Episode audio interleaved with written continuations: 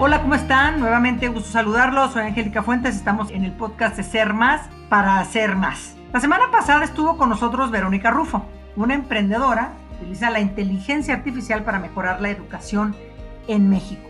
Y hoy Verónica está aquí con nosotros nuevamente y nos va a compartir cinco consejos para emprender en el área de la tecnología. Verónica, muchas gracias por estar nuevamente aquí en Ser Más para Hacer Más. ¿Puedes compartirnos un poco de tu experiencia?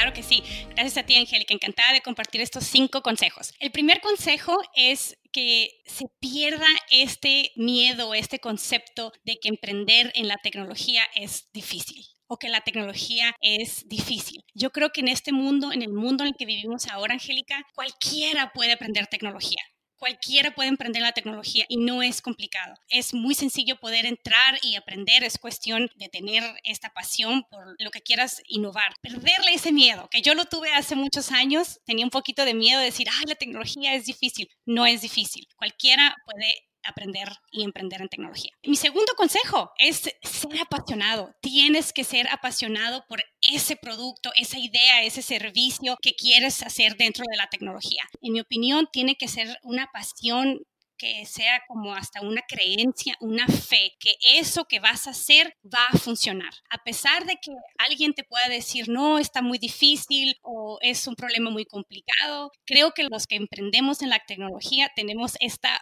fe que a pesar de que nos pueden decir que está muy difícil o no se puede lograr, confiamos y sabemos y creemos que sí se puede hacer y que lo vamos a lograr. El tercer consejo es ser muy específicos y ser muy claros con las personas que se involucran en tu equipo. Esto es clave para mí. Las personas que tengo a mi alrededor, con las que trabajo todos los días, son personas extremadamente talentosas, pero sobre todo personas que caben perfectamente en el proyecto que estoy emprendiendo. Entonces, escoger a las personas, seleccionar a las personas, tu equipo es clave para emprender en la industria de la tecnología. Como número cuatro, Número cuatro, yo creo que tienes que reconocerte el valor que tienes como emprendedor en la tecnología. A mí me pasó eh, hace muchos años cuando empezaba, cuando emprendí en la industria de la tecnología y quizá a lo mejor venía también de este concepto de que pensaba que era muy difícil y no lo iba a poder lograr, pero después con los años cambié esta mentalidad sé cuál es el valor que tengo, sé cuáles son mis conocimientos y me doy ese valor. Creo que en cuanto yo pude hacer ese cambio, a darme ese valor que yo doy en lo que estoy emprendiendo, específicamente en la tecnología, mi mundo cambió y dio un giro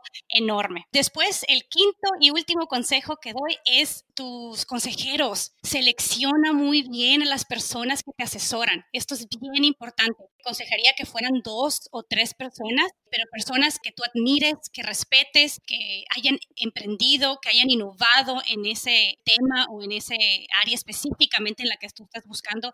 Esto para mí ha sido clave. Yo tengo dos personas en mi vida que ya tienen años conmigo y son mis asesores, eh, son mis amigos también el día de hoy, pero son personas a quien yo admiro, respeto. Todos los días los veo lo que hacen y, son un ejemplo para mí. Entonces, tener ese tipo de personas a, a mi alrededor es importantísimo y lo doy como un consejo para todos, que tengan buenos asesores a su alrededor. Verónica, eh, muchísimas gracias por esta aportación, por estos cinco consejos para emprender en tecnología. Y pues bueno, muchas gracias a todos ustedes por escucharnos. Nos vemos en el próximo episodio de Ser Más para Ser Más. Y les dejo un abrazo lleno de fuerza.